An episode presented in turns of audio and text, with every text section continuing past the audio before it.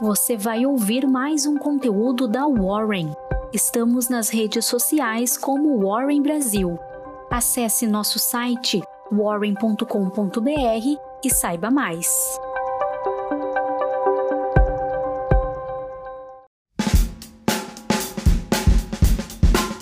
Olá, bom dia. Eu sou Ludmila, especialista em investimentos aqui na Warren e vou trazer as principais informações de mercado desta semana, iniciando também um novo mês, hoje, segunda-feira, dia 1 de março.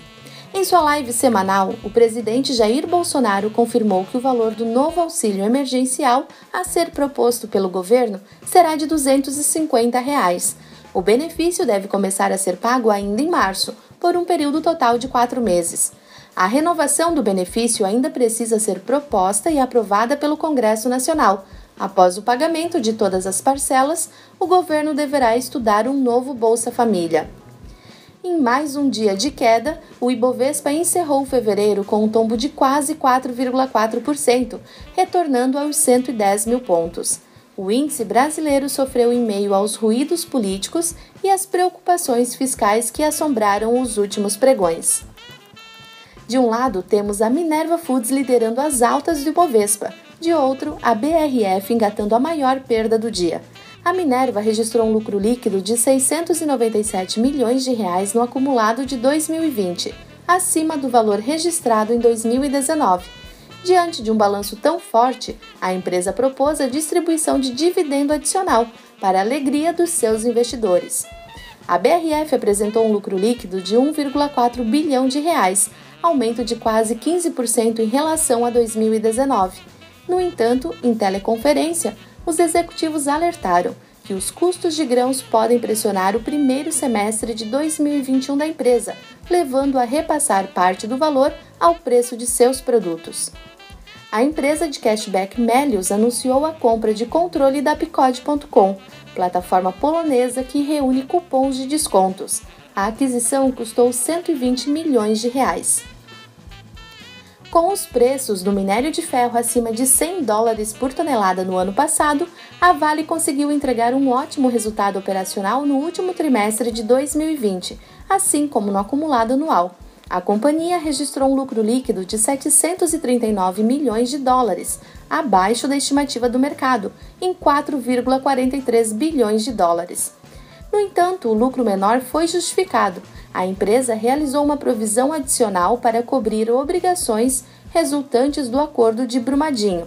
O EBITDA ajustado ficou em 4,24 bilhões de dólares, uma alta de quase 20% sobre o mesmo período de 2019. A Vale aprovou a distribuição total de R$ 4,26 por ação aos seus acionistas. E na sexta-feira, os dois segmentos que mais se destacaram no vermelho foram o imobiliário e o de consumo. Os setores são os que mais sentem o impacto diante da notícia da fase laranja da Grande São Paulo. Com o avanço de casos e o aumento de internações, os serviços não essenciais se tornaram mais limitados. Administradoras de shopping centers como BR Malls e Guatemi, assim como o grupo Ering, foram papéis que figuraram entre as maiores quedas. Com o contrato futuro de petróleo em baixa, as ações do setor acompanharam o movimento. Enquanto a PetroRio caía modestamente, a Petrobras tombava, figurando entre as maiores perdas do dia, com o mercado ainda repercutindo o atrito entre Bolsonaro e a gestão da estatal. O último dia de fevereiro em Wall Street não terminou em direção única. De um lado, vimos a Nasdaq ser negociada em alta de quase 0,6%, se recuperando após quedas devastadoras do índice. Do outro lado, o S&P 500 e o Dow Jones foram para o vermelho, em meio ao temor de aumento nas taxas de juros. No mensal, os três principais índices encerraram no positivo. No mercado de juros futuros, as taxas tiveram uma nova alta, os principais avanços foram sentidos na parte intermediária da curva. Diante da situação fiscal, os agentes do mercado precificaram um aumento da Selic já na próxima reunião em março. Conhecido por ser o termômetro do risco país, o Credit Default Swap de 5 anos do Brasil encerrou a semana em 170 pontos, uma alta de 7,42%. Em mais um dia de alta, o dólar saltou ante o real e fechou acima de R$ 5,60 pela primeira vez desde novembro. O Banco Central precisou fazer uma intervenção no mercado cambial pelo segundo dia consecutivo. Em fevereiro, a moeda brasileira teve o pior desempenho em uma cesta de 33 divisas internacionais perante o dólar.